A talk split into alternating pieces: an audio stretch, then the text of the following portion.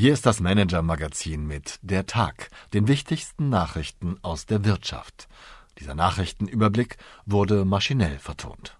Bankenprobleme, hohe Bauzinsen und ein mahnender E.ON-Chef.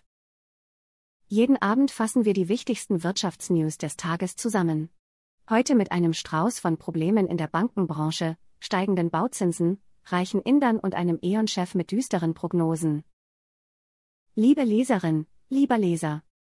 Sie erinnern sich, jahrelang klagten Banken darüber, dass ihnen die Nullzinspolitik der Notenbanken das Geschäft erschwere. Wie soll ein Geldhaus Geld verdienen, wenn es keine Zinsen gibt? Doch jetzt lernen wir, auch eine Welt, in der Zinsen rasch steigen, bereitet vielen Banken Probleme. Keine Zinsen, schlecht. Schnell steigende Zinsen, noch schlechter. Auslöser für den ausgeprägten Bankenblues war die Pleite der Silicon Valley Bank aus den USA. Da massenhaft Unternehmenskunden zugleich an ihr Geld wollten, musste die SVP einen Teil ihrer festverzinslichen Anleihebestände verkaufen. Und diese verlieren in Zeiten steigender Zinsen an Wert, schlecht für die SVP, die nun in einem zweiten Versuch zum Verkauf gestellt wird. Offenbar arbeitet eine Gruppe Interessenten daran, einige Geschäftsbereiche des insolventen Tech-Finanzierers zu übernehmen. Dazu gehören die Investmentbank Apollo sowie die Risikokapitalgeber Andresen Horowitz und Koschler Venture. Während um das Kreditgeschäft der SVP gepokert wird, sind bereits weitere kleinere Regionalbanken in den USA stark unter Druck geraten. Viele von ihnen hatten in Zeiten des billigen Geldes massenhaft Kredite vergeben, auch, weil die Regierung unter Donald Trump Sicherheitsmechanismen wie den Dodd-Frank Act wieder zurückgefahren hatte. Nun steigen die Zinsen, und mit ihnen steigt die Nervosität der Anleger. Apropos Nervosität, Kunden der Schweizer Großbank Credit Suisse haben binnen eines Quartals rund 110 Milliarden Schweizer Franken Anlagegelder abgezogen. Der Aktienkurs ist binnen eines Jahres um 60 Prozent eingebrochen.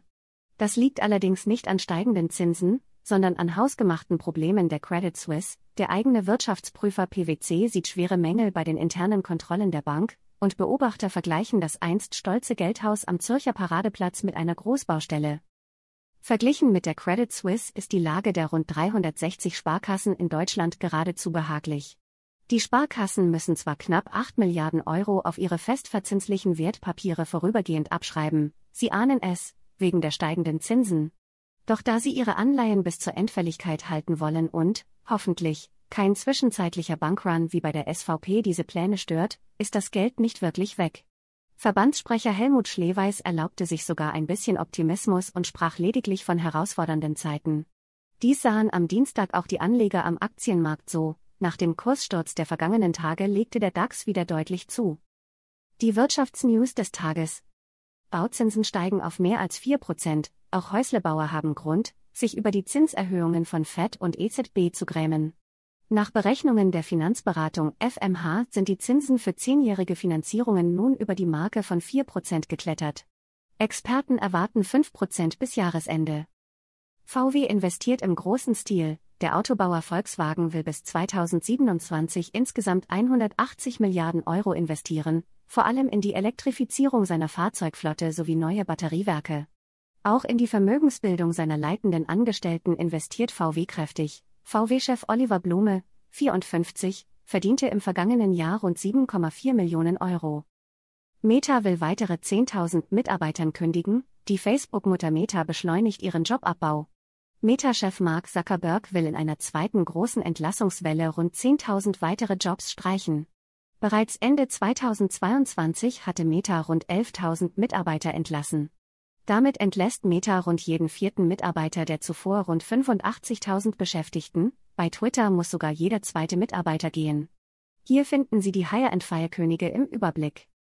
Was uns sonst noch beschäftigt hat. Bodyguards und Panikrutschen, Meta-Chef Mark Zuckerberg spart zwar an Mitarbeitern, aber nicht an seiner persönlichen Sicherheit, dafür gibt er rund 14 Millionen Dollar pro Jahr aus. Von deutschen Konzernen gibt es zwar kaum konkrete Zahlen, doch Branchenexpertin Branka Bernges weiß, das Sicherheitsdenken und die Ausgaben dafür haben sich auch in Deutschland definitiv erhöht. Sicherheit im Cyberspace, der Krieg um die Ukraine tobt seit einem Jahr auch im Cyberspace. Doch bislang kam es zu weniger schlimmen Attacken als befürchtet, auch dank der Unterstützung westlicher Tech-Firmen. Worauf Unternehmen achten müssen und auf welche Hacktivis den sie sich einstellen müssen, hat meine Kollegin Franziska Martin für sie recherchiert. Die reichsten Inder, Um die Gunst Indiens buhlen sowohl die EU und die USA als auch Russland und China. Die indische Wirtschaft wächst rasant und profitiert derzeit besonders von billiger russischer Energie.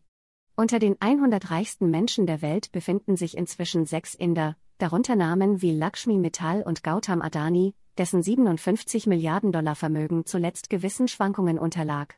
Mein Kollege Helmut Reich stellt Ihnen die reichsten Inder vor und erklärt, warum viele von Ihnen die Selbstinszenierung mit Prunkhochzeiten, Prachtbauten und Privathäfen so lieben.